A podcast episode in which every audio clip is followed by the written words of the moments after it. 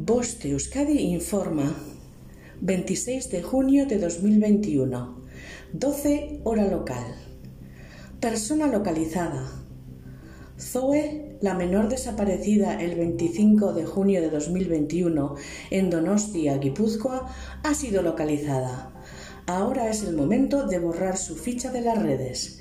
Gracias por tu ayuda. Fin del mensaje. Boste Euskadi, entidad colaboradora del Departamento de Seguridad del Gobierno Vasco.